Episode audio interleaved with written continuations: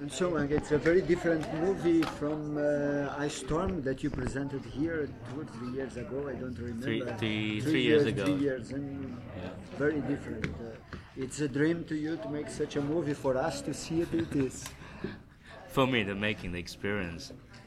You want to make movie like filmmakers like Mr. Yuan, it's, it's a dream since childhood, and it's the dream never stopped. Even when I was 30, I still a big. Uh, a big buff for this kind of genre. The genre has changed and go through different uh, stages development, from King Hu to Mr. Yuan or Jackie Chan, uh, from 50s to 60s to 70s and 80s and to mid 90s. Um, yeah, it's, it's, a dream for me you usually do uh, uh, do see this kind of movies, or yes. it, was in the past only that you see when you were a boy? I've seen most of them. yes. what were your ambitions? I mean, having said that the genre has developed, what were you trying to do personally with the genre? In the earlier, the King Hu School of martial art films, I think the director worked with a choreographer. So it's part of storytelling. I don't think the director necessarily uh, shows too much interest in the martial art itself, but more of a storyteller. They're more interested in the culture and what's behind the story. So it's, it serves as part of the, the thing. Uh, and then I think in the mid late 70s, the choreographer take over. They they are the filmmakers, and the action sequence has advanced so so much more and I think just making even not the whole every every number, but a couple of memorable numbers will sp- spend like 80% of their energy, budget, and shooting times. And it has become something else. I love them both, and I try to sort of go back to the old school of filming because I'm not a martial artist myself or choreographer myself, but show the same the same intensity, the love of martial art on cinema and try to marry them together. Uh, so I, I, think that's my secret ambition. You've said that uh, this film is like sense and sensibility with martial arts. When did it occur to you to sort of marry the, the two, the story with the, this uh, choreography? When I have had to make a pitch to the investors. what is the source? So they are both successful. But then I, after I made that pitch, I had to live up to it. Um, well, a- anyway, I like the just the idea of sense and sensibility, just as a fundamental aspect of life itself. It's it, it's the internal, the very basic uh, uh, struggle of, of life. You want to live with everybody else in a civilized way. That's sense. You want to be sensible, restrained live up to the social code, and then you try to break away from it because you have personal desire and free will and passion that could lead distractions. It's like breathing. They're both important elements of life, uh, whether it's in a dramatic piece or a martial art piece. If you treat it with dignity, uh, I, I, think uh, it's not far away from it. Plus, I made that pitch. It just struck me. Uh, this, it's a story about two two women. They carry the movie with very different nature, and these two are even at the same age as Emma and Kate. when I made the movie, one no, I don't tell her age, but the younger one is 19, uh, was 19. Uh, so it just struck me they're very similar. But instead of an oral fight, they, they kick butt. They, they get to act. they get to leap. Uh, it's more externalizing of what's being repressed uh, socially or what have you. How much of that was in the source material? Uh, the source material is more focused on Zhang Ziyi's part, uh, Yu the Jen part. Uh, and then it's a five episode uh, a series, saga. And Yu Xiulian's part was really when she was young and the second episode. But then she come back and do what they did as the plot goes, and her and Li Mubai as the Adler, the last generation influence, who tried to change this younger one into that uh, missing Green Destiny sword, uh, um, like a, it's not thriller but an inspective detective uh, plot line but no more than detective plotline and moral uh, oppression to the story. The real character that carries that episode was Jane's part. Uh, but it's it's my personal interest to make a women point of view, a two women part that the sense sensibility of of that uh, plot line. So so Michelle's part is really imposed later in the fil- filmmaking, the script process. You're presenting a very, myth- sorry, a, a very mythical view of China, really, apart from you know a tribute to the martial arts genre.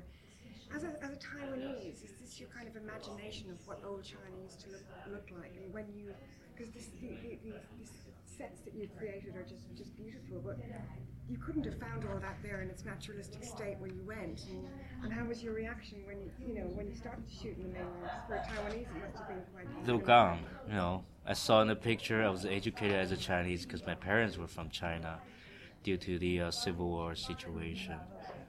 And so my idea of Chinese was, China was abstract, uh, probably glorified, abstract, in, indirect. Uh, when I go back, of course, they're changed. Um, so through research and uh, and working with other Chinese, uh, the, Chinese, the Chinese live in Hong Kong or China or even from abroad states, what have you, or even Malaysia in Michelle's case. I, I think that's something that abstract China, the good old China, was something united us together as Chinese, not the land, not the contemporary culture, with whether it is communist uh, influence or Western influence something in the present day already changed. The pure classic Chinese world, which we le- all learn sort of indirectly, and there so, that sort of united us together, and we're searching for it. And ironically, through a most pop and uncultured genre that developed in Hong Kong, um, a subculture, a very cinematic tool. So that's all blend together, old and new, and pop and classical blend together. Uh, but I think we tend to glorify and beautify the mythical China in a very unrealistic, um, um, unrealistic uh, like genre of filmmaking with uh, very sincere and pure emotion. Do you think you've made enough of, of a fable of it uh, to make sure that they don't get the hump? Because the Chinese Republic Yeah, it has to be. They tend to get the hump very easy. let's face it. Do you think you get away with it? I, I think so. Uh, there's nothing to get away with. It's the I think they miss the old China as much as we do. Taiwanese do. It's something gone with the wind. It's it's pure. I, I think that's emotional and pure. It doesn't have anything to do with politics. Uh, we had no problem with um, with the censorship, with the uh, the script. They passed quite quickly, and we're allowed, maybe, maybe because it's co-production, to send a negative out to develop in New York instead of being being forced to develop in in Beijing. Uh, so I was treated quite politely, delicately. Um, I don't know bec- because of the recent Taiwan China. Uh, yeah, today is it's kind of sensitive. The the the head of the uh, broadcasting department invited me for one dinner, and that was it. There's no other. It's quite supportive. But film filmmakers, local filmmakers, is great passion and support. No, I want um, Hollywood standard in production value and everything, and I try to accommodate with that kind of industry. And it was shoot spread out for China. The production number was difficult, and I used basically Hong Kong crew. This is really a, a, a mixture. I think it's it has to be a fable as as the film language because uh, when people fly and you have to remain somehow inaccurate. So the history part is unlike the last three movie I did, English movie, the period piece I did, which I try to be loyal and as accurate as I possibly can. Uh, as a researcher and as a filmmaker, sometimes you don't get to do that. Storytelling is more important, but anyway, I try to stick to historical accuracy. But this one, I intentionally to, to blur that uh, because it's a fable. It has to remain somehow abstract. But then, of course, the emotions is, is real, it's dramatic. It takes a little effort in balancing them. Sure. Yeah, yeah. Huh. Can you say more about your American experience, about three movies, last recent, and uh, what would you say? What is the most important thing maybe you learned there? Did you specifically learn something there? Yes, yes. Very much so. Uh, first of all, I think I I'm more uh, sensitive, uh, conscious about um, independent film art because I was making a Hollywood movie. I think I had more resistance than when I make Chinese film, which I worry much less about it. um, but put that aside, I think the production of American movie is unlike anybody else. Only the Americans get to do that. Maybe a little bit England. So the the major league sort of making movie was very educational and very fulfilling as filmmaker in development. The creative source is big, budget is much bigger. In some ways, because you're dealing with studio and bigger audience, you lose a certain creative freedom in film language. But then the use of cinema is more powerful. That alone is is more freedom.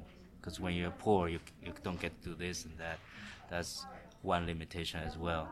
So great fulfillment in that, and uh, the creative support is a lot bigger. From writer texture, the creative source of research, to every department of crew is just more professional. No, I mean, I mean, your person as a, as a as a person, as a human being. What was your experience in the states when, when you come back now to China? Where is the middle? Is it yin and yang, or where are your bal- Where's your balance now? It's all part of me. The balance is really in finding the niche with the audience, make them accessible. Which movie you, you are most proud you've done then? This one. It's hard. Wh- what I think that uh, artistically speaking, the best made movie uh, before this one was The, the Ice Storm. Sometimes I felt what I've I done to deserve that movie. I think kind of the movie was beyond me. But this one I feel proud of because I feel I deserve it. Somehow, by fate or something, everything about this movie is doesn't seem to be working. If not, it's not the most difficult way. It doesn't work. Every little bit was a struggle. I felt me and the filmmakers deserve the movie. We make it work. Uh, so I, I feel most proud of. Is there any difference uh, directing uh, American uh, actors uh, and uh, uh, Asian actors? And if there is, what's what's the difference? Um, I really cannot generalize American actors because they're American and Chinese. But I, I think the Americans uh, actors, the ones I work with, as, as a whole, is uh, more superior in training. It's more level. Like everybody I work with, like, it's pretty good in diff- different ways, and they're more cinematic people than the, the English, which is more staging and television. They try to carry the movie more. I, I found American actor that I work with, whether they're veteran or younger actors, they are more at ease with camera. Wherever you set it, they, they are more comfortable to be observed. But with with the Chinese actors, this bunch I worked with, I was more imposing on my style. I was more dominating. They're more loyal to the what the director wants, and but no, like Cho, Chow Yun-fat and Michelle, they're more they have more idea of of, the of the character, but the, the rest of them, what do you want? Uh, Starting from there, and there's an ac- accent problem too. The Chinese they come from all over. That's it's, it's less uh, universal than than American. Amer- make American movie, they just take care of themselves. Why, why are movies out of competition? I never realized that. I mean, it's a shame, of course. And, uh, it, was it your wish or? Uh, it wasn't my decision. It wasn't my decision whether it's the festival front or the distributors front. But you would like to be in competition? I would like to be in competition for the cast and crew's sake. I think in the bottom of their heart, they all make blockbuster before. I think they would prefer. I think they made an art film. Okay. I, I think they would prefer in a prestigious and honorable way. But for me, I'm not a competitive type. Competition always make feel ob- obliged to do it, but it's uncomfortable. But by the way, I think the movie is hard to be defined whether it's a martial art film or martial art film. It's a mixture. It- it- it- it- I'm happy to be here and the movie being seen with big crowd and Uh, I'm sure we are all pretty excited by your movie because it's very fun, very amusing, very exciting. But I'm not sure uh, audiences here in Cannes are, uh, are very related to martial, uh, martial arts movies. Uh, at the end of the screening, people all the time was making com- com- comparing with Matrix. It was all over the world. It's a Matrix in the past, for instance, not in the future. How do you see that? And Matrix help you to do this movie, uh, the experience of, uh, I don't know, this kind of uh, kung fu flying. Uh, uh, uh, uh, the American audience, uh, I don't know, was introduced maybe, or it, it became more popular. What you think? Uh, I don't know. This is a movie I like to make, and you know, whatever people uh, uh, take, it, it has a language of popular genre, which I have to deliver. Also, my respect to the genre. But then there's my thing, the, the drama, the, the psychological aspect, the aesthetic aspect. I, I, I need to fulfill as well. Uh, whatever they take it, I, I think it has more dramatic aspect than Matrix. It's not an action movie. Uh, well, it is, but it's, just it's one of the tool. One of I rather think that I use the martial art as a film language, rather than martial art as a whole of the picture. I don't think that's that's the, that's the case. That's why it's in Cannes. It's not in. No, um, I don't know. what do you expect the, the audience to be? I mean, uh, Variety was sort of asking itself whether a Chinese language film with subtitles would play to the kind of audience that would enjoy the action part of it. I mean, do you anticipate distribution or audience problems in that respect? Uh, not only anticipate, you know, you just know it's a foreign language film. How it goes, there's a there's a rule to it. I was hoping it break barriers. I, felt uh, uh, it's it's un- unfair and not bilateral Uh, when East meets West, I mean, the way I grew up, reading s- read subtitles. That's a normal thing. That's the mainstream you watch Hollywood movie, French, whatever, Japanese film, whatever the world has to offer through subtitles. Uh, but for especially people in the States, it, remains in the mature audience in the art house. Uh, it just doesn't go to shopping mall. It's, it was never a, a main, mainstream. It's a pity. I think the cultural cross cultural event should be bilateral, not one way to the other. So it's my uh, secret desire. I think everybody's goal just to break that barrier, making one after another, and not only the martial art, not something universal in action, but the cultural side. What's behind that? What do we have to exercise to reach that martial standard? Life itself, relationship, culture. What's oppressed and explicit? Try to not sell, but you know, flow to the other side. That's that's endeavor, but I know it's, it's difficult. Warner and Columbia are pretty big houses? I mean, they should be able to sort of push it a bit more than any They other have to art. push a lot harder than English movie, and I'm sure they start on a few theaters. Where will Yeah. you make your next film? Sorry. Where will you make your next film? What's your next project? I would like to m- make it near home, uh, New York. I left home for a year.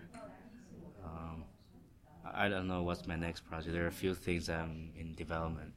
I don't. I won't make any movie this year. I will go around the world and sell this one. Do my best to to promote it. I think it needs it and it deserves it. Which I didn't do it for the last movie. but it's a Chinese language film. I'll go anywhere to to, to promote it. That will take me to the beginning of next year, and I need some rest. I'm totally spent for this movie. Long, held dream of yours to make this film, and I know I remember speaking to you by phone when you were at the London Film Festival, and you were saying it was turning into a nightmare. It was so difficult that you were getting little sleep. And when Michelle had that accident, did you ever think you were never going to realize this ambition? Was there a time you thought that you were maybe going to lose the film, that it was too difficult? I can't lose the film because it's a bounded movie. Uh, you we pre-sell it and get it bounded and and loan money from the bank. You have to deliver at a certain time within the budget, and they have their own slot. Churn fast leaving here is just this that. We have to deliver in like April, the end of April uh, contractually. Uh, many times I just feel like death. I felt I was dying or something. uh, but you know, you set yourself up into something, then you have to finish it. Um, there's no choice, and you make the best. But I, I, don't think the film will go this far without suffering so much. They're inspiring.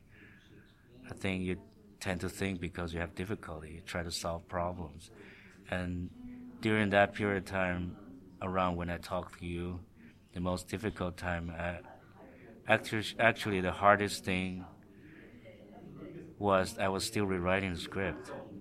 It still doesn't quite make sense, and so that that was the toughest thing for me, because it's not just hard work; it's confusing. it's, it's in the midst of it's something I set up, and and I was taking a whole group of people, a big production, uh, a dream of something, and then I didn't know what to do for a long period of time. But on daily basis, I have to deliver. I have to give direction. Production has to go on, and they have to look good. Uh, that that that's pretty tough on, on me personally. You know, in Chinese filmmaking, everybody direct to you, the lawyer to the director. Uh, unlike in uh, in American movie, uh, it's, it's, it's more spread out. You make choices and decisions, get directions. Uh, they take pride in what they do as, as professionals. But in, in China, uh, that's not always the case. Everybody is we do what we want to. It's you are doing this and that. So you carry that extra weight. Um, it's pretty dreadful. Is it difficult having realized a dream? Are you feeling empty afterwards, or if it's really a realization of your childhood dream? You know, otherwise you have to go on with childhood to create. I think otherwise you you're not inspired by the this, our life. Yeah, it's emptying. It's getting something out of your system. Like I spent three to five movies to get out of my father shadow, father image shadow, to get that out of my system. And I, now I can do a romance and martial art film. I can have some fun. That weight was lifted. Uh, so this like that too. Uh, it's empty in um, not a bad sense. It's it's like a weight being lifted, and it's it's painful to go through that, but it's it's uplifting after doing it. It's it's empty in a sort of meditating way. it's like Did any of your friends, trans, transcendental way. did any of your friends in Hollywood tell you you were crazy to, to shoot in Chinese? Uh, A friend? your friends in Hollywood, did any uh, sort of say you better not do that? Food of No, they're they're friends who wish me to do their own movie, their project in English. Uh, I probably couldn't wait. Yes, no, there are such things, but uh, you know, people have goodwill to this project, and they know, and I have to let them know this is important for me to go back to that cultural root and reassure myself, and get away from for a little bit and have that taste of creative freedom in a different way. Uh, but not totally, because after all, the war audience, people who ever care for my movie is still important. I have to make that accessible. I have to make adjustment uh, to that uh, without boring the Asian audience. You know, this kind of traditional uh, um, audience for this genre.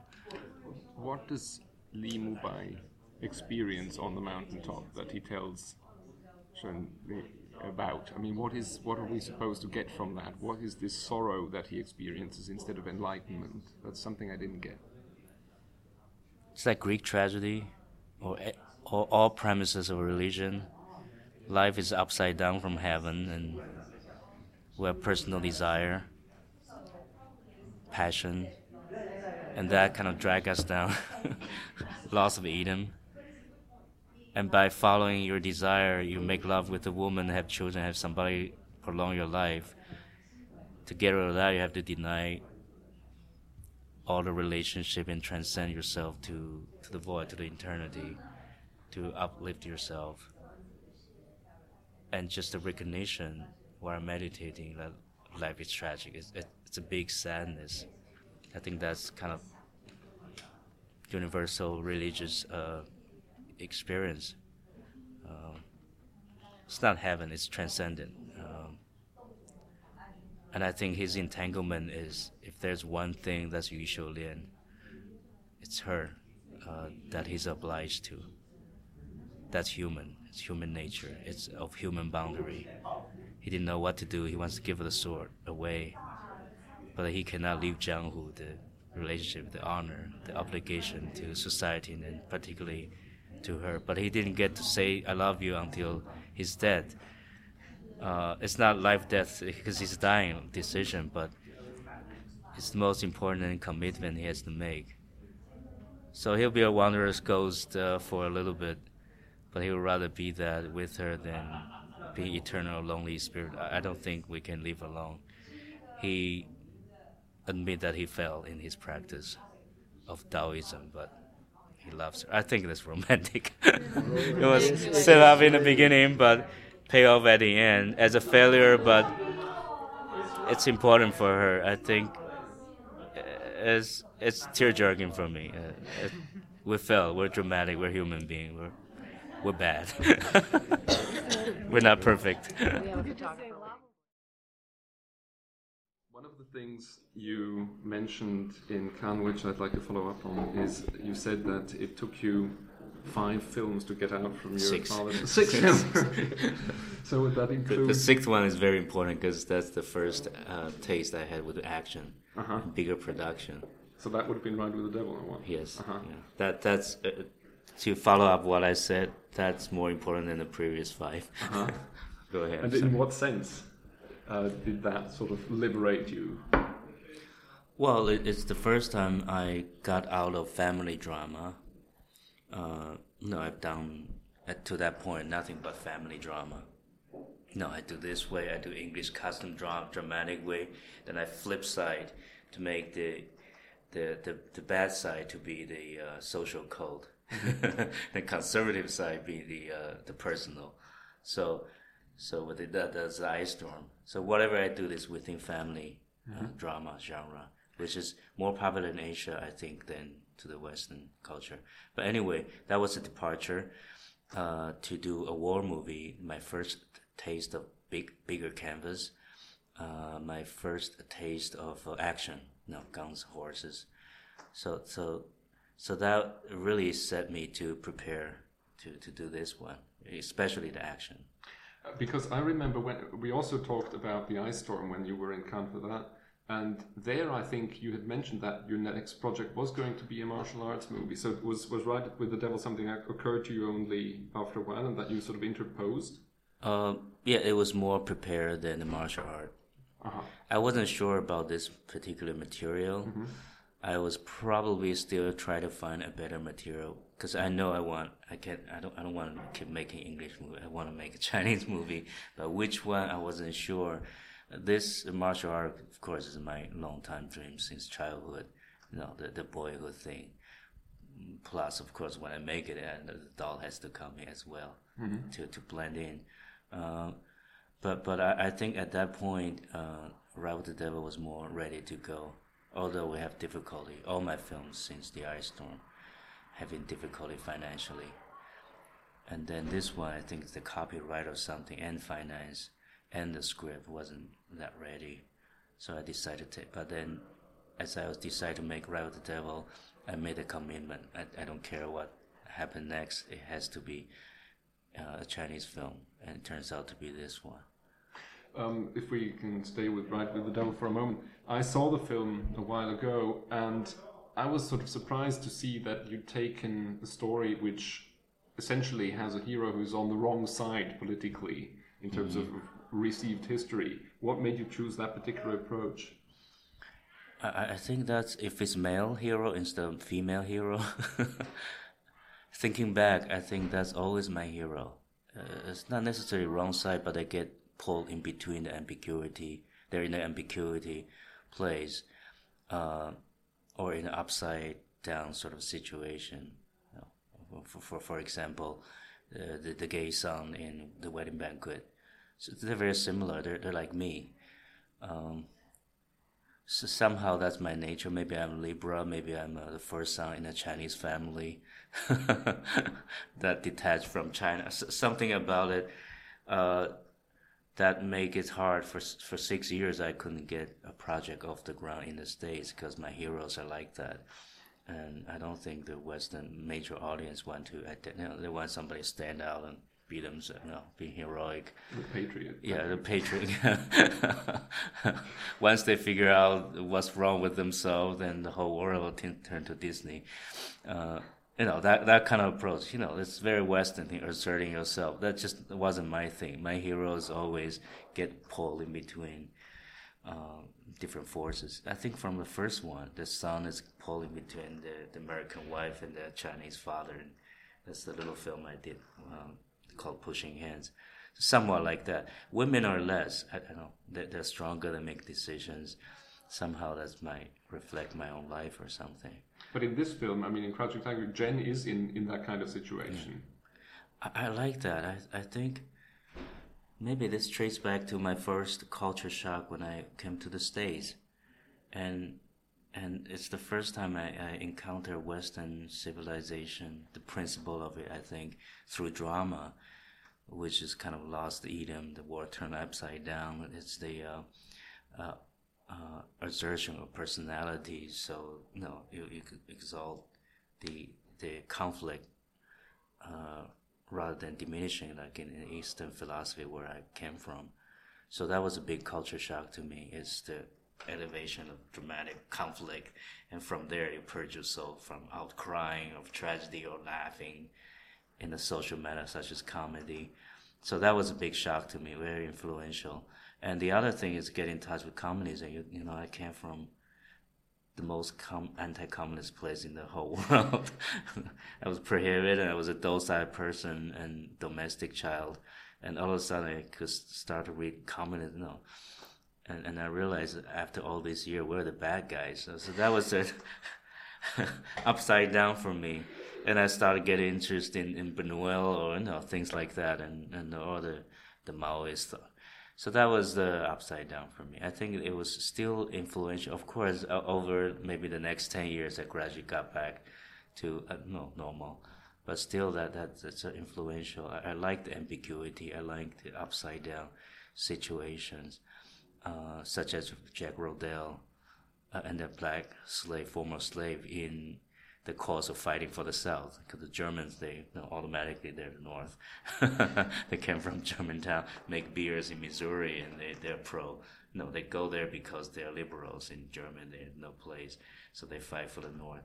So all, that is uh, Jen to be a rebellious, you know, in a woman's body, but in an aristocrat uh, society, and she's fancy about Jianghu society, but disappoint, and all that is or the bending of gender in, in her situation, or bending of of a master disciple relationship. Usually, it's a disciple in that genre and pursuing a master, and but this is a master pursuing a student, which happens to be a pretty girl. And what do you do in a midlife crisis situation? so all that is uh, anything that's fresh, that's unusual, but somehow we're used to uh, is mostly attracted me as a movie material, uh, sort of blending of East and West, uh, or uh, woman do a man's job, but with a hidden emotion, such as Yu Shu Lien's character, or Emma Thompson's character in Sense and Sensibility.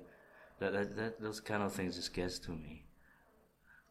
Um, there's something just uh, concerning um, Shu Lien's character that, that is interesting. I re- reread my notes that I made during the, um, the film, and there is a line between her and, and Li Mubai where they say that suppressed emotions grow stronger.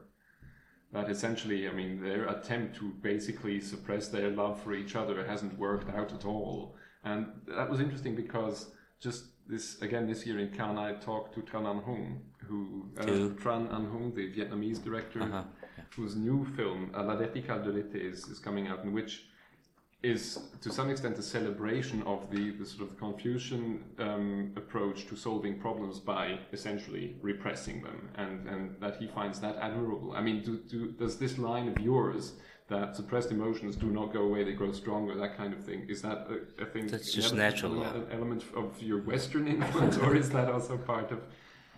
Well, the Western influence certainly helped me to see the the problem of Eastern society. Because you repress, you're trying to make peace. Because you try to fit yourself into nature and society, we're humble. You can only take so much, and it will bounce back. So it takes either violence or revolution, something shocking, before everybody try to find a new balance. it would explode if you repress too much. Uh, I, I've been doing that uh, all along. You know, like to me, the wedding banquet in the wedding banquet is the explosion of repress, sexual repression. And they get so naughty and it's just getting out of hand.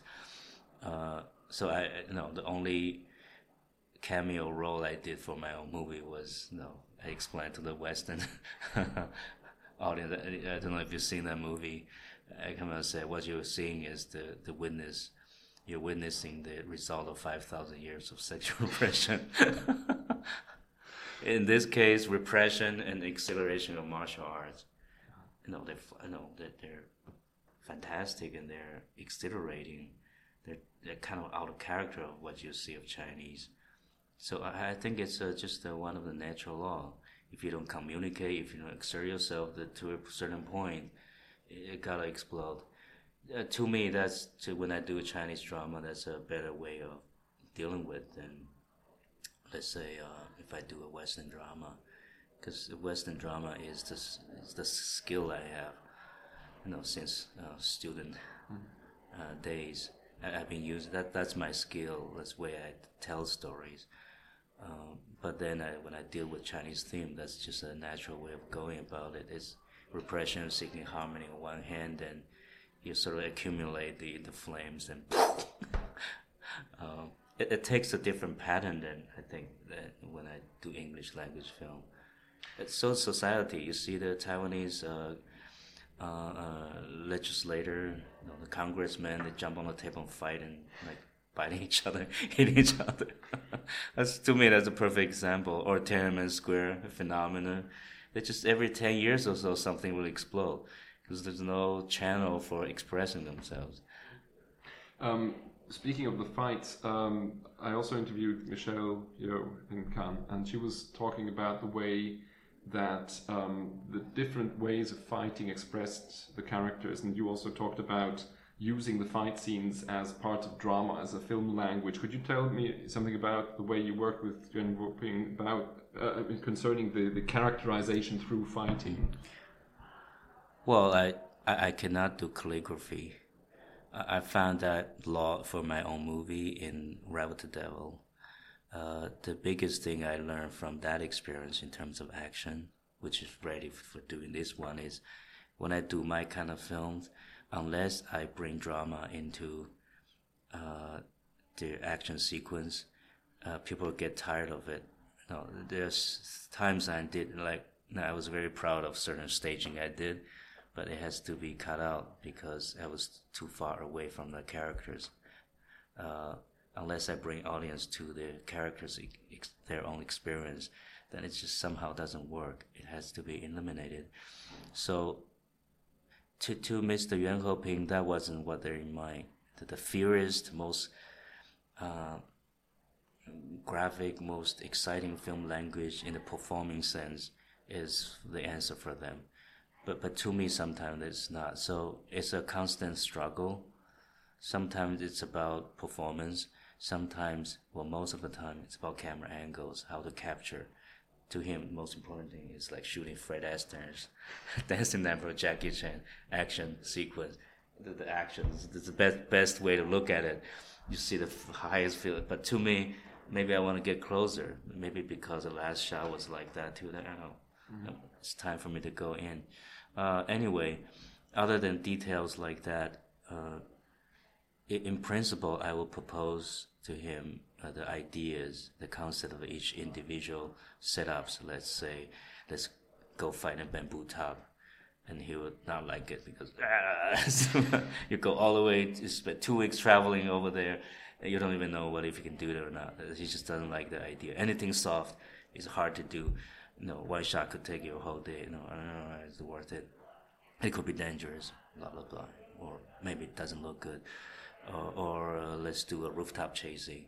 One is graceful because she's aristocrat and rebellious, so let her do the bigger leap, like flying graceful, but in slow tempo graceful, and the other is pragmatic, like Yu Shu Lien, so she's agile but more attached to the ground, and they make a good fight.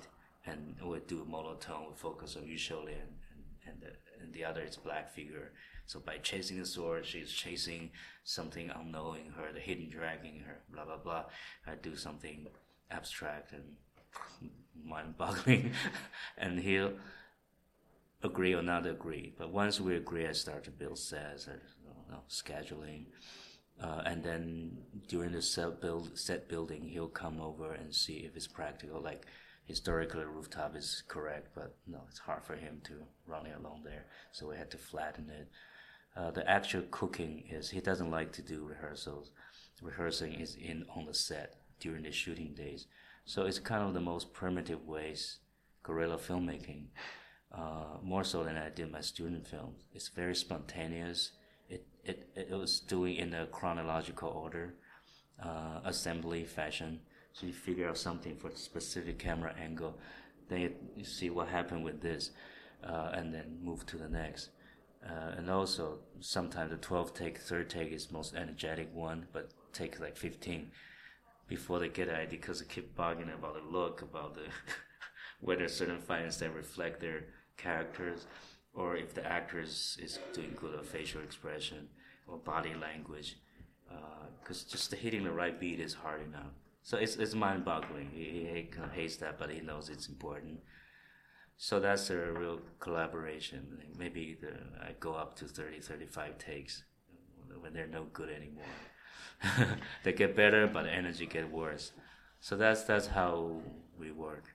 But is, is that also the reason why you wanted long sequences of several moves in, in the same shot? I mean, Michelle Yeoh was saying that she found that very unusual how many moves they had to do in one go. Uh, that was an, my ambition to surpass what I did in Hong Kong because they have smaller budget. So and uh, it, it's more makeshift kind of filmmaking, but they're very smart. So they work out uh, shorter shots, a lot more coverages. Like each time they hit a problem, they put an insert. They're very good at that. To me, that's lazy. it's a low budget. it's B movie. Uh, but it's very smart. I learned so much from it about movie tricks and stuff. Uh, so to break that kind of filmmaking and use the advantage of the the, the smartness, uh, but meanwhile take the bigger, well, to me, uh, I call it bigger breath from from American filmmaking. It's just grander, more bigger. So that was my personal uh, ambition, especially when it comes to wire work. One of my shot might take five shots in Hong Kong. Sometimes we have to break it down. It's just too difficult. The, the equipment, the wire is not strong enough like like the Americans. Like they can run motorcycle without budging it, but they swing. They're, they're weird forces that I didn't know about. I was a novice. So it's very difficult for them, but but they basically come from my ambition because I know digitally we can remove it. We use thicker wire, so we to I wanted to just look at it like American film. No, it works. I mean, it's brilliant. And I, I was at the, the Cannes screening where everyone applauded after the first fight, fight scene and, and kept on applauding, and, and so did I. So, but it's very time consuming. Yes. Sometimes because one shot we sacrifice five sh- shots. Mm-hmm. You know, there's so, always something to give in. Mm-hmm. so, I mean, you had a very tough shoot. You had lots of problems. What were the main problems you ran into? Oh, it seems like everything is main problem. Know, it might take 200 elements to put in one shot, and one element, if you're missing it, then you cannot do the whole shot. Like uh, a big caravan movement in Xinjiang in the Gobi Desert. Uh, everything is hundreds of elements together, then you lose, you're missing one key from this guy who doesn't want to work. Now he has the camera equipment and key in, and we just immobilized. Or the stunt woman who who didn't get into the bus, something like that would just paralyze you. So it's ma- mainly logistical things uh, throughout Logistic. the shoot. So how Yeah. long was the shoot? In, in fact, as a Five, shoot? five, five months. Uh, To me, that's long. yeah. and, and travel. So logistically, it is, yeah, it's probably the hardest thing. Another hard thing for me to conceive on a day-to-day basis, basis is, is the mixing martial art and require a good quality drama and look. In, in principle, it's difficult. Uh, they're not used to it. You make one movie or another because you only have budget for one or another. Uh, shooting time. It's just physically very difficult. But I mean, you had two action stars basically. And Chow Fat, who had not done martial Chow arts before that. yeah, uh, he's I mean, not action, other yeah. other action, uh, Right. modern action films.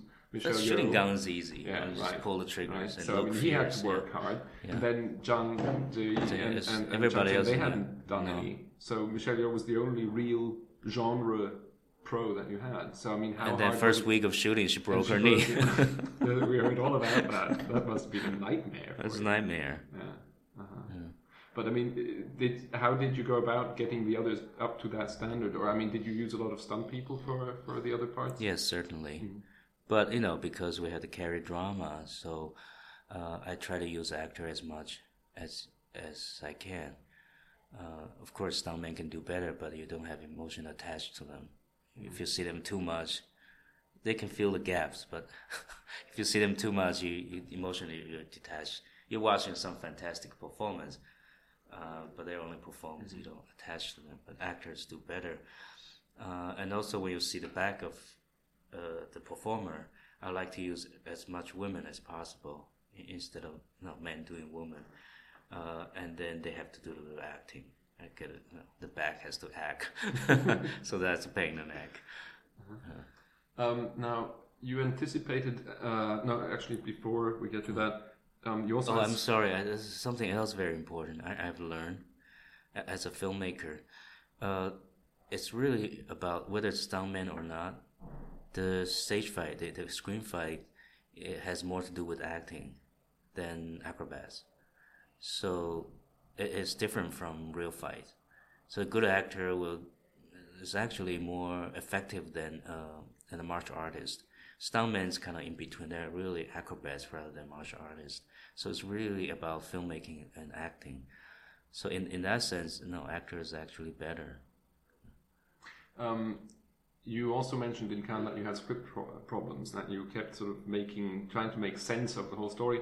And Zhang Ziyi said that her character Jen also changed in the in the course of this work on the script. What were the main changes that you had to make? No, for her, uh, the script didn't change much. I think I changed the tone for her because she's not what I thought that character should be. You know, that character is our dreams. Nobody is like so Zhang Zi is good for something, not good for something else. She's not the idea. Maybe such person doesn't exist. So we have a say uh, saying if the mountain doesn't turn around, you make the road turn around. Uh, so I veered the movie a little bit toward her, which means it's a little more sexier. She was more mutual, more boy, tomboy in noble in the in the book, but now she's more troublemaker in, in terms of messing up society, also messing up whoever is pursuing her. She's the hidden dragon. So I went to more of a psychological, s- sexier approach because she's such a person, not a you know, grand, tough, tough one, uh, and naughty, and bad instead of uh, you know rebellious. You know, something different. Uh, so that's for her, but I, I didn't change so much script because of her. Uh, uh, the script changes most happening between Li Mubai and Yu Shu Lien, especially for Michelle. So that's something about her character. We're on the verge of making her like really right wing Republican, not so amiable. So somehow it never really works. And she was, you know, she didn't take any job that year, so she could focus on this one. And of course, uh, all the Chinese writing James has problem with because that thing. So so, but then Chinese are are not very good at. It's just not our thing to verbalize relationship or romance, and inherited from the book, Jane carries the story, and, and add that beef up her um, uh, usually Li Mubai's story because I'm interested and more identified with them. So they, their scenes had to go through verbalization just to fit in her Jen's storyline. So it's those dialogues. So either they sound Western or they they sounds uh, formidable or not very expressive. And the film has to hit Asian market in a summer blockbuster way, and it has to hit art house in the West. So it's very jarring for me.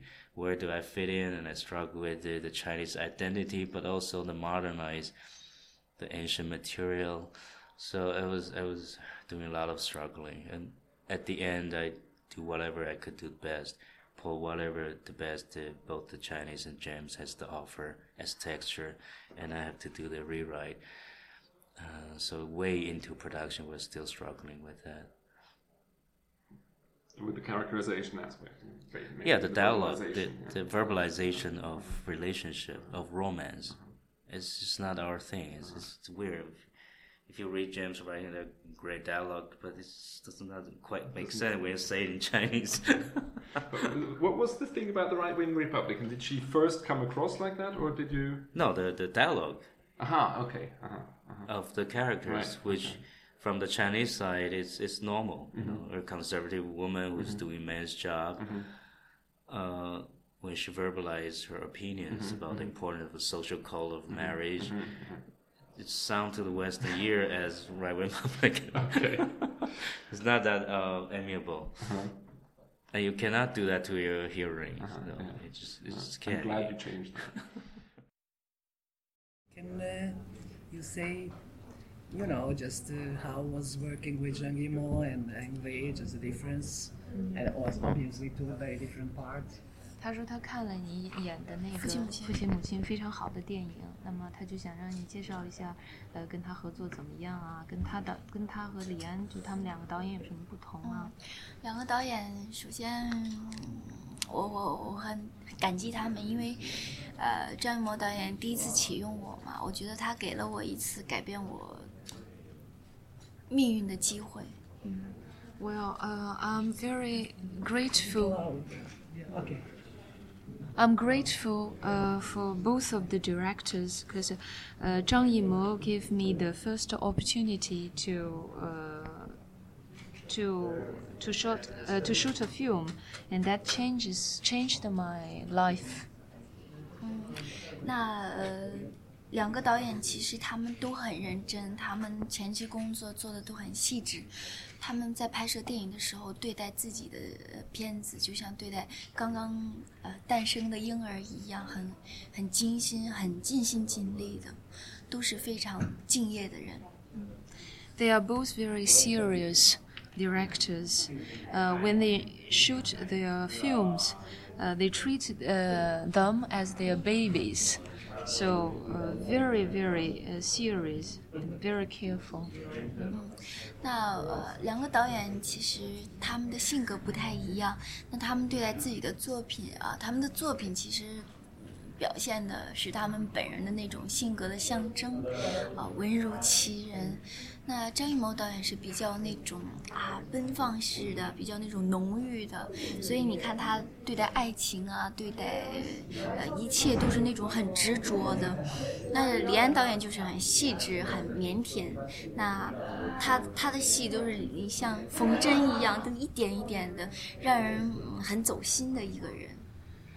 Uh, well, they are uh, they are their di- characters are different. They have different personalities, uh, and their works. So are their works. Uh, as we say in Chinese, reading one's articles can tell one's personalities. So their uh, works reflect their personalities. Uh, director Zhang Yimou is someone who is very open uh, and he is very determined. So when he uh, try to uh, in his working, he try uh, he is also very determined. Uh, but on the con- on the contrary, uh, director Ang Lee is someone who is very sensitive, who is very timid, even timid. Um, in his working, uh, his wo- his working is like sort of sewing, you know, very subtle, very um something. Yeah. 那他们的工作方法也不同的。张艺谋导演会想得很清楚，他的思路很敏捷，然后他想要什么，他会直接的告诉你，然后你去，嗯，你去想怎么样去把它啊、 弄得更丰满就 OK 了。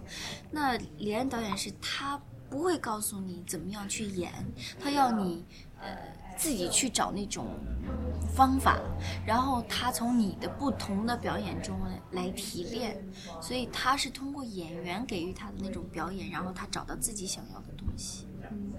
And and they working uh, they have different working ways as well. Uh, with Zhang Yimou, Zhang, uh, Zhang Yimou usually tells you how you should act, how you should behave. Uh, he knows exactly what he wants, but Ang Lee is different. He never tells you what to do. It's up to you to figure it out. So sometimes you have to uh, design different possible ways to find different pos- uh, possible ways and he will choose the one which he thinks the best Which one do you? Oh, oh, sorry. Which one do you prefer? Could you say that? What style would you prefer? 他说那这两个你更喜欢哪个 更喜欢啊。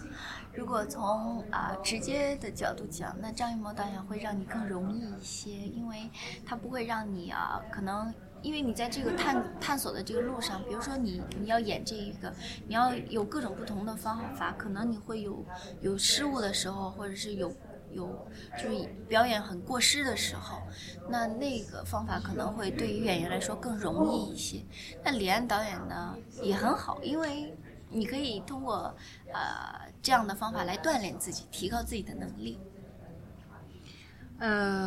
directly speaking, it's uh, much easier with uh, director Zhang Yimou than with Ang Lee, because with Zhang Yimou he tells tells you what you should do, so that uh, avoids uh, mistakes. mistakes. Yeah but with Ang Lee uh, it is good as well because in that way you can train yourself, you can develop your acting skills.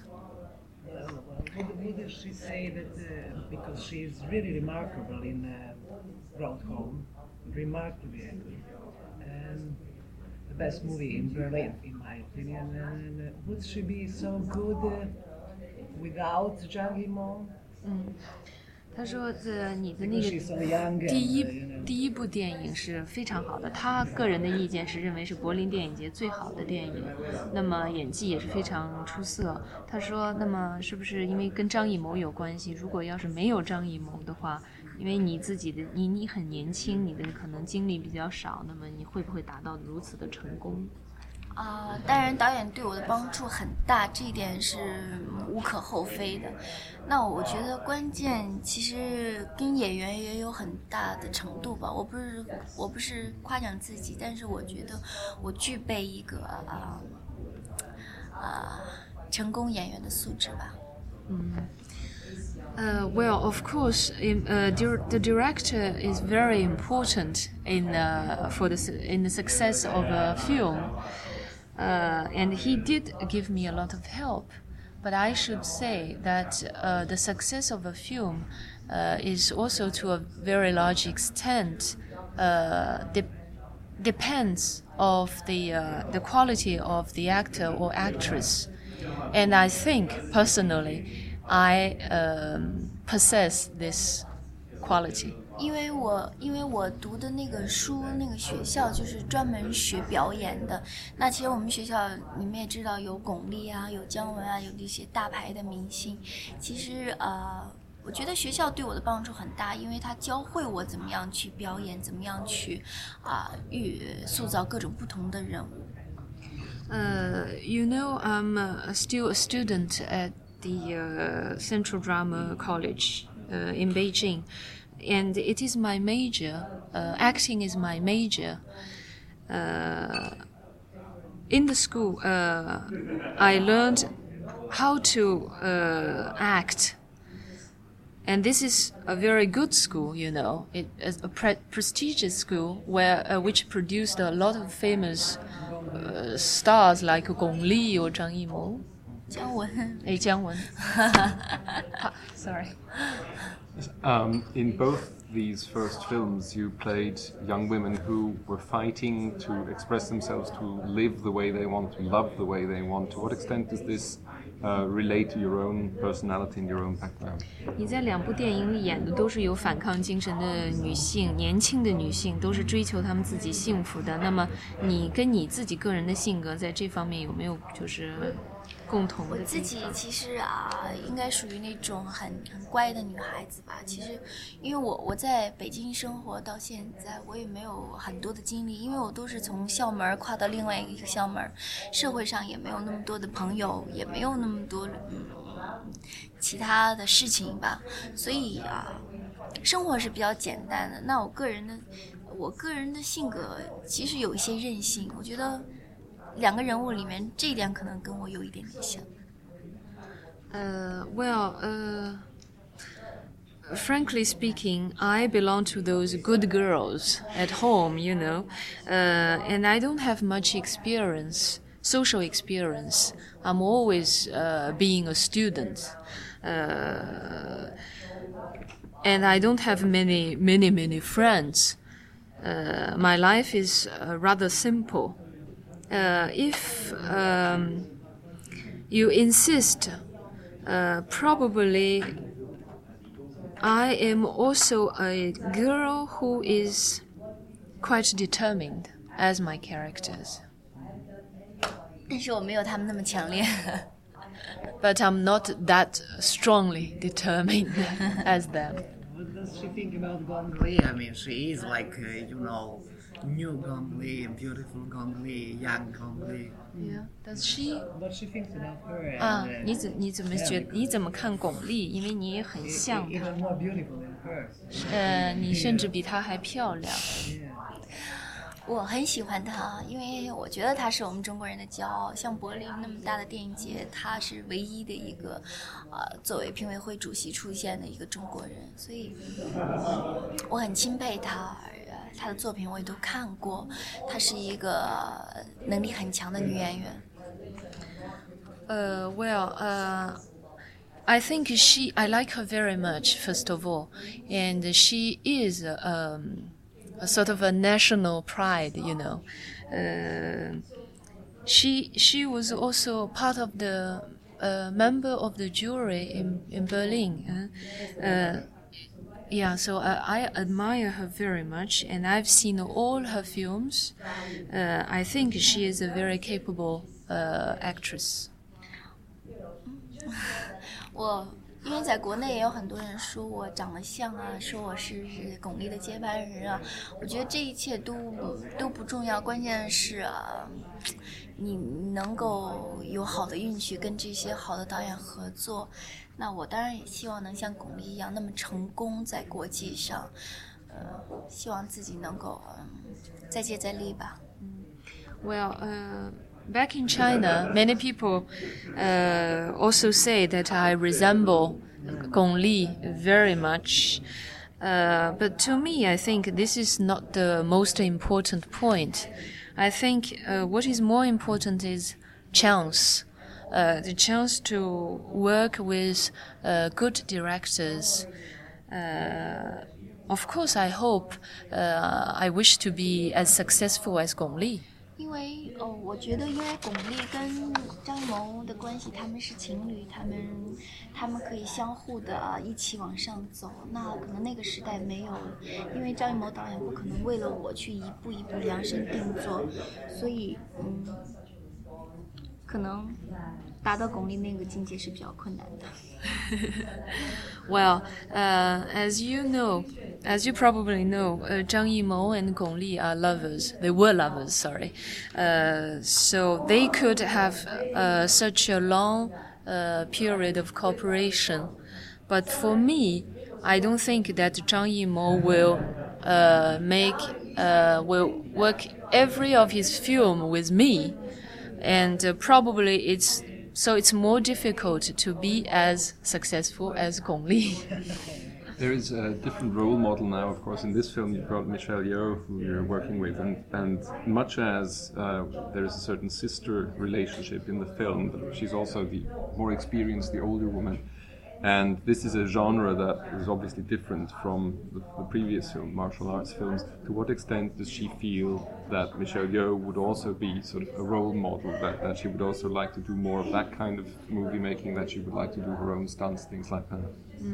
他说，在这个电影里，你和那个杨紫琼好像是一种一种姐妹的关系哈。那么，你有没有就是说，呃，也想就是。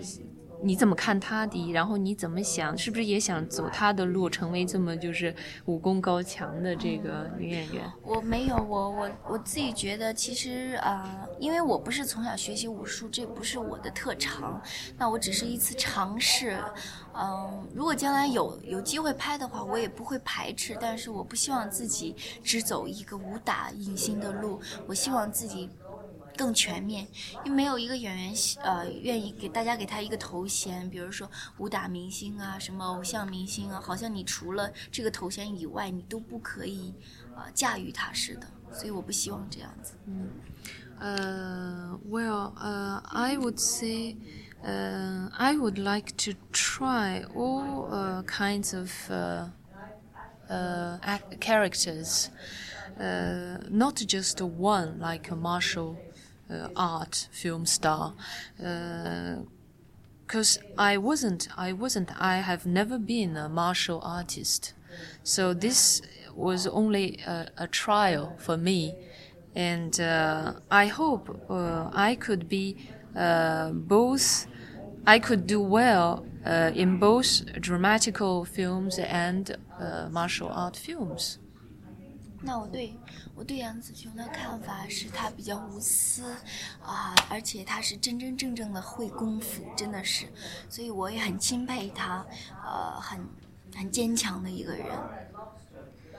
Uh, well, uh, my impression uh, for Mich Michelle Yeoh is that she is a very selfless person. and she is a real martial artist. so I admire her very much. 因为在拍呃，为什么说她无私呢？因为在拍摄的前一个多月，我们大家一起集训。那其实那个时候，她就告诉了我很多关于武打方面应该注意什么，应该去啊呃那个怎么样去做。那我觉得在一部戏里面，两个女主角，而且跟 比她年轻的女孩子一起演，也许她呃，其实她大可不必这样子帮助我，其实她就不会想到啊，如果我教会她了，会不会啊、在影片里她表现的比我更出色，会不会抢了我的风头？她都完全不考虑这些，所以我觉得她很无私。嗯。Why I said she was selfless? Uh, well, I'll tell you a, a, story. You know, during the, uh, the the month, during the whole month dedicated to the training in martial arts, uh, she um, taught me a lot of things. For instance, how to protect myself in the fights. She taught me all uh, she knew through her passing past experiences. Uh, she never thought of uh, two he uh, heroines in one film. Should she keep something for herself? Uh, no, she she never did that. So I admired her in that in that sense. Um, being next to a very famous, the most famous Asian actor, uh, Chow Yun-fat, was it uh, encouraging as a challenge or was it threatening? As, as he young actor. 呃，和亚洲第一有名的演员周润发配戏，你是觉得受到鼓舞啊，还是呃可呃被就是感觉害怕呀，还是什么？没有害怕，因为周润发真的就像你说的是，我我他也是我的偶像，我曾经几年前哈去看他什么的，找他签字，我很崇拜他。那跟他一起合作。因为他可能会想到我会有一些压力啊，会紧张，所以也是在开机的前一个多月，他有一天特意找的时间来跟我聊天他想通过呃通过他的努力，使得我放轻松，然后就嗯全心的在里面演戏，所以我没有什么压力。当然，我感到很开心能够跟他合作，啊，他对我的帮助也很大，呃。你先讲这些。嗯，呃啊，was not scared. I was not scared. Um, to tell you the truth, he used to be my idol, and I remember. Uh, spending uh, passing one day before the Beijing Film Studio, waiting for his signature when I was still a student uh, at the college. Um, and probably he uh, himself thought of that as well. So uh, one month, uh, one day before the, the shooting, during the month dedicated to the training in martial arts, he came. Uh, he came to me to chat. Uh, he wanted probably he wanted me to relax completely. Uh, I did have a good time with him. He did, he gave me a lot of help as well.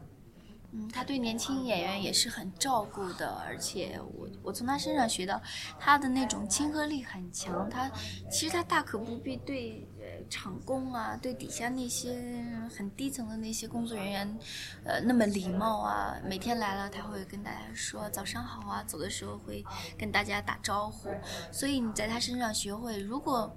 我在想，如果有一天你也成为一个大家希望跟你合作的一个明星的时候，你那个时候将怎么样去对待其他人？他做了一个很好的标榜。呃，and what's more, he takes uh care of everybody. He is very easygoing with every with all the staff. Uh, so that taught me a lesson. Uh, I think if one day I uh, become a star and I want to have a good relationship with my um, co- cooperators, I would take his example. Could you tell us something about the development of the character in the film? Uh, She's um, under the influence of, of the, the, villain of Jade Fox at first, and then there, she reaches a point where she changes. When does she change? Why does she change? And what do you think becomes of her at the end? 他呃要你谈一谈，就是这个角色的这个性格的改变、在转变，对，就是一开始是很那个，后来慢慢变成什么，然后最后你认为他会发展成一个什么？其实他，嗯，你看了电影你会发现，这个女孩子其实很多面的，而且她是很矛盾的。她一方面有跟啊。这个姐姐的另一方面有跟这个男朋友的，另一方面她又又对那个江湖上的那种渴望，所以她是很矛盾的。她一直，她的内心其实一直都在敲鼓。其实她，我觉得她没有安定的时候。呃，Well, my character is someone who has many faces uh, and who is also uh, very contradictory, self-contradictory. Uh, she has uh, feelings for uh, not only uh, her boyfriend but also her sister. 嗯，所以我我自己，他是问我怎么演的， 就是说怎么转啊怎么转变怎么摆的。其实我我是觉得，我真正看了这出戏，我才感觉得到他是一个很难演的角色。如果当时我要知道这么演这么难的话，我可能心里的压力更大，因为在拍的过程中，剧本是在不断的改变的。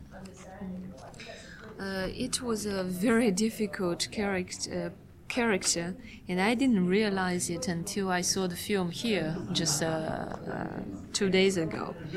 If I had known that, probably the pressure would, would have been uh, greater. And, uh, one more sentence. Uh, and uh, actually, the script changes um, in the in the course of the shooting.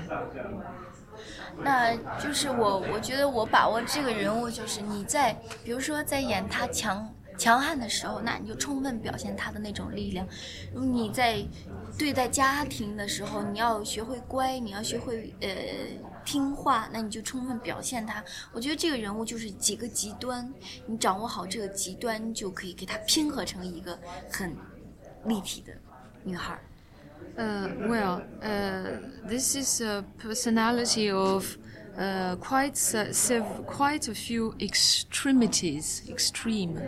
So when I uh, played this role, I tried to be to be as bad as possible, uh, or otherwise to be as good as possible. So uh, the separation is the, the the difference is very clear. I try to make them as clear as possible. Um, what I was wondering is, is there's a scene near the end when uh, Li Mu Bai sort of breaks the, the spell of Jade Fox, if, whether that is sort of the crucial turning point for the character, that she then decides to be good and the, to fulfill that. Um, the last scene, I didn't prophecy. see it. Uh-huh. Can, can, you, can you put it again? Um, last scene, uh, Li Mu Bai? Yes. Okay. He breaks the spell, as it were. I mean, she's uh, sort of like under the spell of Jade Fox. Jade Fox has given her a drug, and then she is sort of freed from that, and she goes on to jump off the mountain, as it were. And I was wondering uh, what what that meant for her. That that whether that was the turning point for the character. 呃，最后一个就镜头，我当然没看，我也不太知道，就是他也不知道弄断了什么，最后你好像领悟了什么，你从山上就翻下去对对对对，我觉得其实它是一种解脱，它是因为呃死了，林白死了，然后他呃跟罗小虎的爱情他进行不下去了，他觉得一种一种一种人的那种境界的解脱，但是没有死，他没有死，他只是一种。逃避吧，我自己理解是这样。嗯，So um, actually, uh, she got lost because uh, uh, first of uh, first uh, Li Mu Bai died, and then uh, her love for uh, Lo uh, couldn't uh, couldn't go on. So she so she was sort of lost, and this uh, ending uh, shows that she has tried to evade something, to get rid of this world. But I can tell you, she didn't die. 一种逃脱吧，因为她那种家庭要要包办婚姻，然后一切的一切都不是她她能够继续下去的地方，所以一种解脱不是说她人解脱了，是这种这种思想的解脱。Well, she she probably tried to uh, run away from all this, arrange the marriage, you know, things like that. Uh, it's not. Uh, it's a kind of a liberal, uh, spiritual uh, run away, if you like. So. Um, the movie is very exciting to see for us to see. But to you, it was it hard or fun to do it? How? It started off um, hmm, being more fun. Uh, first of all, I'm, i did it because it was Ang Lee. Uh, I've done a few martial arts film before, but I always felt that something was missing. The most important thing about the some of the other martial arts film that I was I did, it always was about the action. It always was about the fighting and all that. And it's come to a stage where I love to to do the action, but I don't just want to do action for doing action. Um, and when Ang I met five years ago uh, at my retrospective in New York, he'd come to say hello.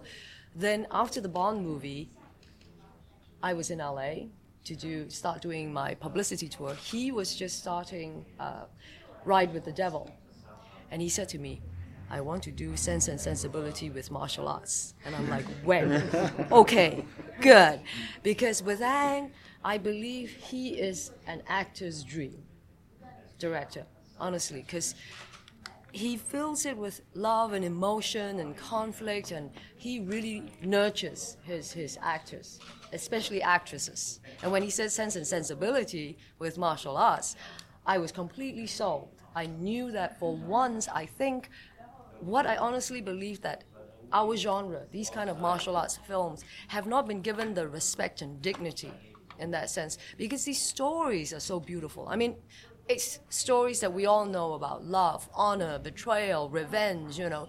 But how do you tell a story like that and have martial arts that doesn't take away from it? You know, that you're not overwhelmed just by the martial arts aspect. Because people forget a lot of the times that if you don't have the dramatic value to each of the fight sequences, you have a very two dimensional, exciting, yes, you know, okay, it was good to look at. But the applause, that spontaneous applause that came after the first fight sequence, both Ang and I went, and someone said to me yesterday, he said, I had knee surgery. After that um, first fight sequence, I fell badly and I tore my ligament and I needed surgery right away. And he said to me, It was worth I, I was like, yes, okay. Luckily, with that kind of response, now I can turn around and say, okay, Ang, I'm not going to kill you. It's okay.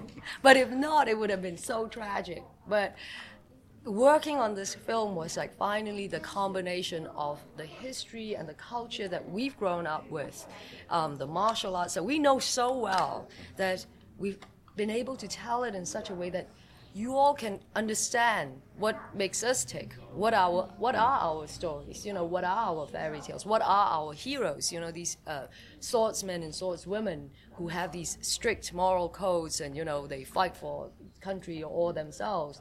Um, and that was the most satisfying thing. So that is the reason why I did this movie. How would you compare the philosophy which is behind James Bond's and this one?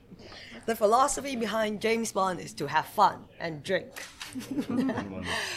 you know, with James Bond movie, it's easy. You know, you go there, you are just surrounded by gadgets and gorgeous people and exotic locations, and your script is filled with funny lines. You know, you're there. It's it's not a serious movie in, in that way, you know? It's not a movie that's gonna make you cry or whatever. It's a movie that you go in there and you enjoy the spe- spectacle of, you know, the explosions and the, the uh, you know, the, the gadgets and all those action sequences.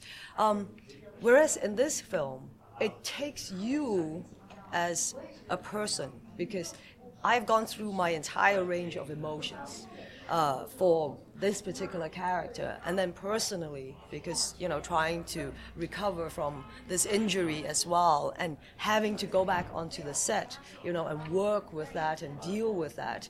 So the the emotional level would be you know having a full meal and a quick snack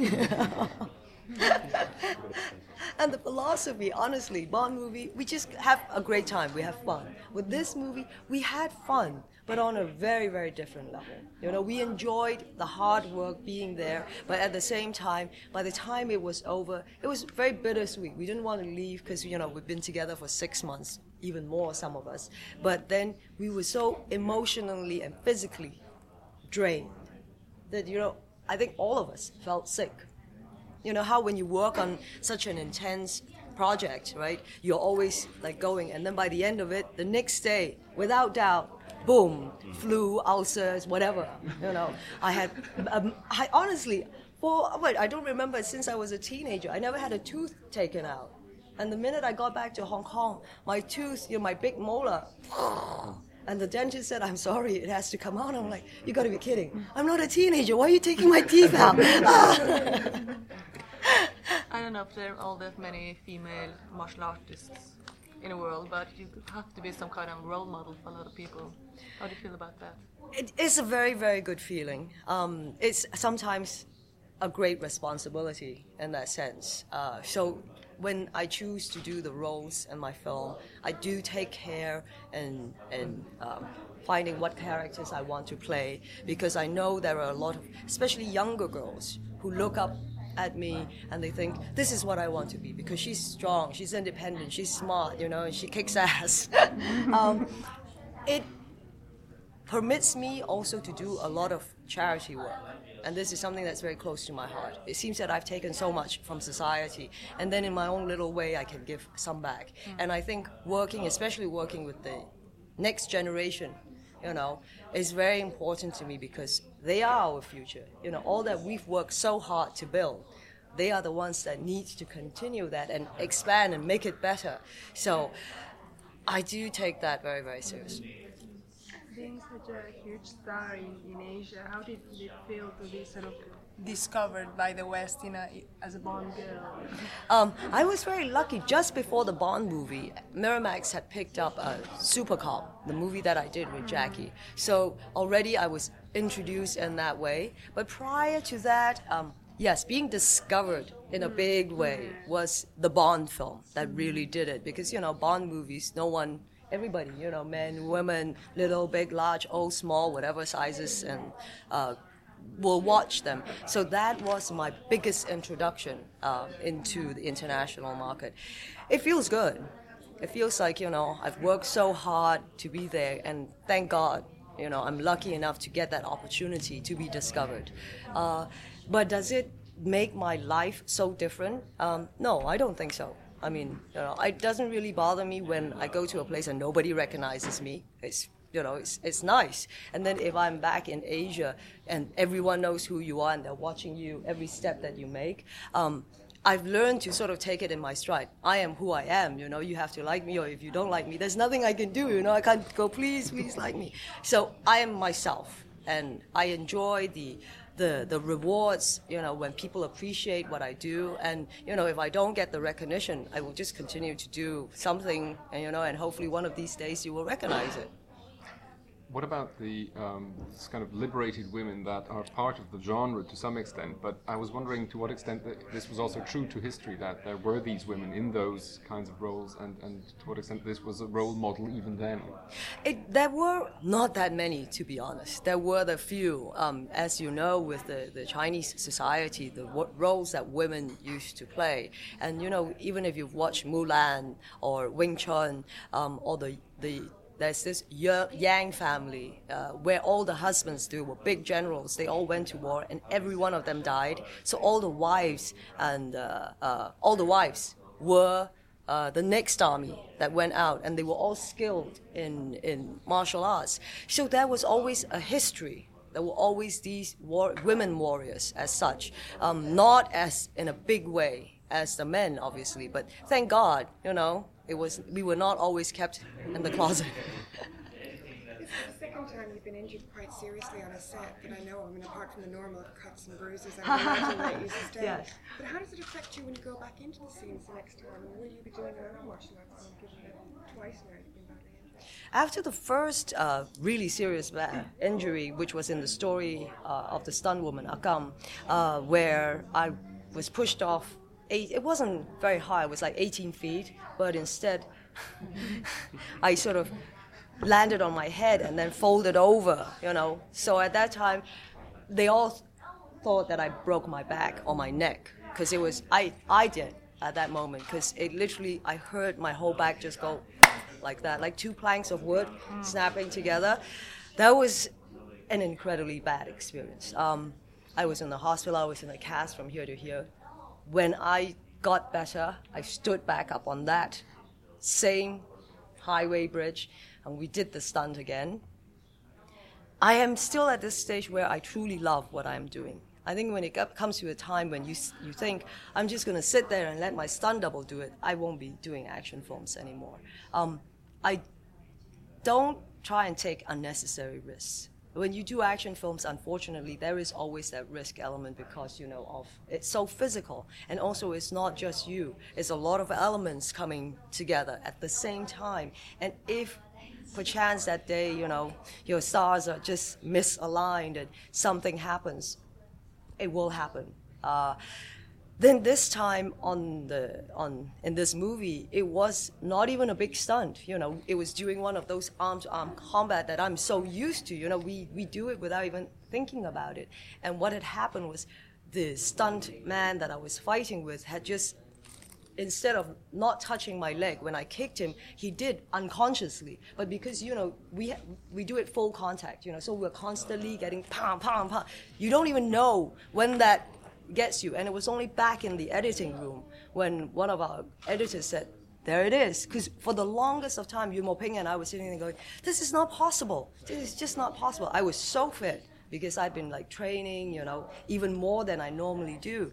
And the minute I landed, because what he did when he lifted me off, it just threw me off for that one quick second. But I was not thinking of that. I was moving on to my next step. So the minute I landed, my whole knee just collapsed. It felt like someone had taken a club and went, you know. But outside, you couldn't see a thing. I was on the ground and I was going, "Why did you kick me?" And he was like, "I didn't kick you." It's like, then who kicked me? You know, there's only two of us fighting, and.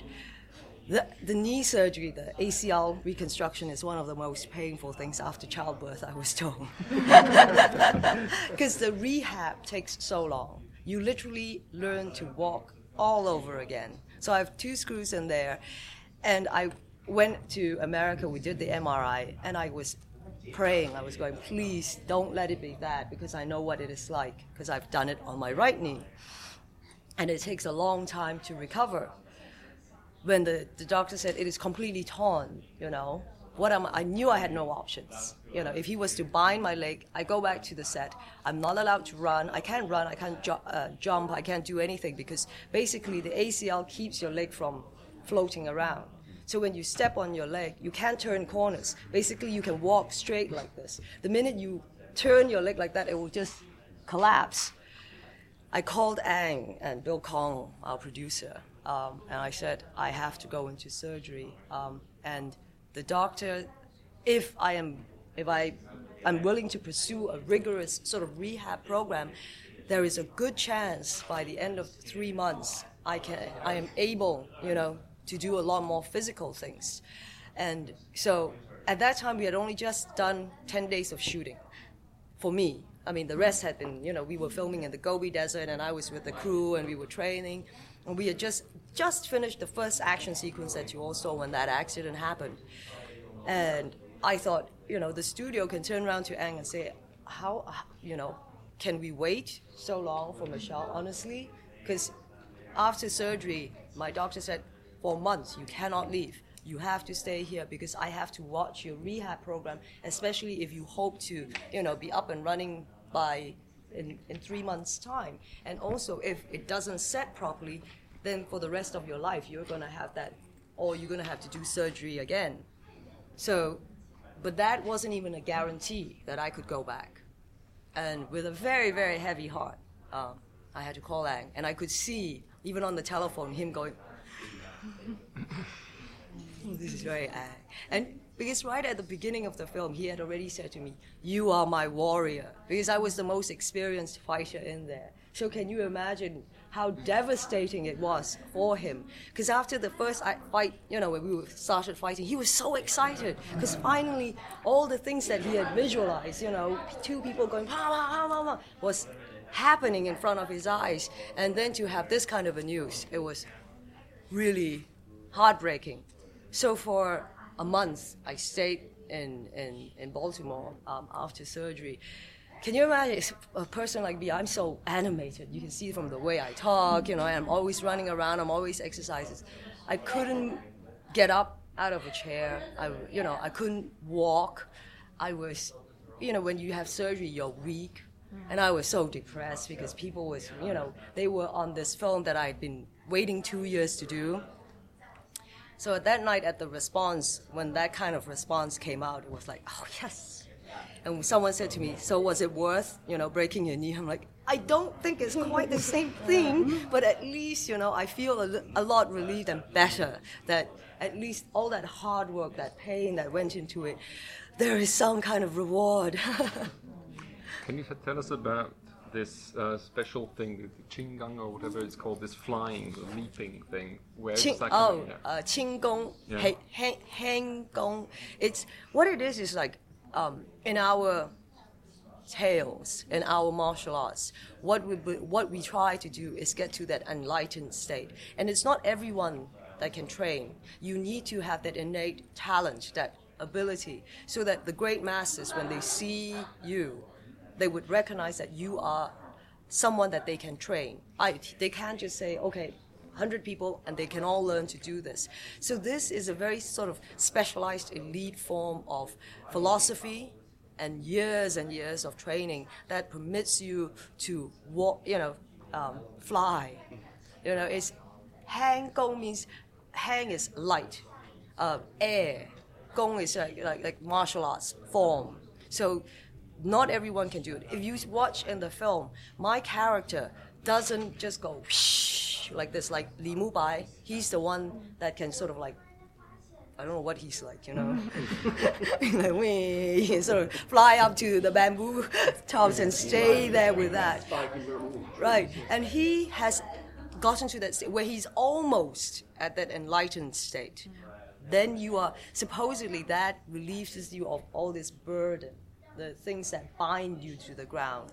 And if you look at my character, I always do it off walls. I'm always going tang tang tang tang tang because of my character is very more grounded. She is she has a lot more responsibilities. She has a family. She she runs this security uh, firm that looks after a few families. She has all these people to take care of. So in the literal sense, she can't fly so high because she's tied, she's bound to the earth in that way. Uh, whereas, like the younger girl, she is young. She doesn't know all these uh, these things called responsibilities or things codes, and she doesn't want to know them. So that's why she can just go. Because at that time, you know, the younger you are, the more free your soul is, and the, as you get older and you recognize there are things and codes and that you have to follow, the more you get stuck to the ground. Aren't you grateful for uh, computer-generated special? Oh, absolutely. Oh no, yeah. I I am Especially all you broke your knee. I am all for technology because it makes our life so much safer. You know, and I think it also enhances it. I don't believe in overusing it because then you lose the the, the integrity of uh, martial arts because it will never be able to replace it completely. You know, all those kind of things, it needs to come from the body movement. Yes, when we fly in the skies, in the old days we used to use wires, which is even thinner than this, because we had to, you know, on set, you know, blacken them so that the camera doesn't see it and use things to, to block it off. Now you can erase them from, you know, the frames, and so they can be a lot thicker to work with. So it permits us to do a lot more. Like, you know, I'm running around the corner, up the wall, down the wall, you know, and still jumping around. Before, if I tried to do that, I would be flat on my face within two seconds because they would break right away. Last question. Um, I, I hope I can do. Uh, pro- could you say a word about the process of doing the scenes of violence? Because it's like a choreography. You repeat uh, very much uh, uh, the preparation of the sequence. Can you say? Um, it is all choreographed. Nothing happens by accident. Only bad accidents. Um, every step has been uh, thought of. You know, the whole sequence before they do it. Uh, Yuen Woo-ping and let's say Ang would sit there. They look at the environment and all that. What they have to build. What are the weapons we're going to use? What this set. What are the dramatic values that's going in? And then they will choreograph it. Where it's going to run, and then we will stand there and watch them do it. And because as you watch, you're learning because you're going to be the one who's doing that. With this movie, it was more difficult because Ang did not like short sequences. You know, like the Bond movie, it's like pa, boom, down, next one. You know, two, three shots, and it was very. It was much easier because every punch, every kick that you throw has to be hundred percent. You know, you can't go this one and then that one. It has to be ha. Mm. Both of it has to have that full energy. So, and Ang, one at one point, I counted the number of punches and kicks and jumping, and not just standing there. It was like a, a sh- where I was chasing uh, Ji's sun double and you know fighting with with him. There were like 26 movements. First of all, you have to remember, and then you're running, and you, and each has to be very hard, and you never do it in one take. God forbid you get it right first time, you know. And even then, they always need an extra one just in case, you know, they missed something. So chances are 15, 30 takes. So that's why being in training is a necessity out of uh, respect for yourself and the people that you work with because you need that stamina, you know, because it goes on. You know, you, you after like the first take, you're already going, Whew, okay, and you're sweating. Now you have to look cool again and start all over. It's hard. How do you pace yourself? And there is no pacing. There is full attack the whole time. Would you have imagined to be a dance to do a dancing career only? Yes. Classical. At, mhm. At that beginning, when I first started, that was what I wanted to do. Um, then I had a back injury already back since then, because ballet is one of the most rigorous. It is the most graceful to look at, but it's the hardest uh, performing arts, uh, you know, uh, routine. And um, but thank God I had that kind of discipline and training because then I'm more flexible. Um, and since then, I've learned, you know, to exercise parts of my body which needs that, you know, more care, especially my back, my legs, and all that, so that my body is in tune and better shape to hold itself together. Um, but with that training, you know, I'm coordinated. I learn, I pick up movements. So when they throw something at me on set, I can remember them very quickly. Then I can move on to other things. So all the training that I've had, had before has helped. How about Yun-fat, Chow Yun Fat? It's his first time to be doing that. Did you have Yeah. to help him, and how did, You know, he was so hardworking because I'm, I'm sure he was a little apprehensive. You know, like the first time when he came down on the wires. The, I think probably the first time he was on wires and it was like 18 takes. And he's like, shh. And he said, you know, Chow Yun-fat, 18 takes. That's been a long time.